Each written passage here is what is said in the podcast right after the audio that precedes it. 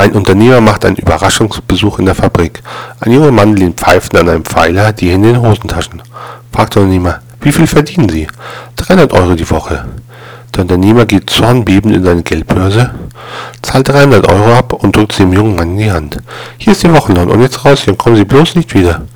Wütend fragt der Unternehmer den Vorarbeiter, wie lange hat diese Pfeife schon hier gearbeitet? Der? Das war der Pizzajunge.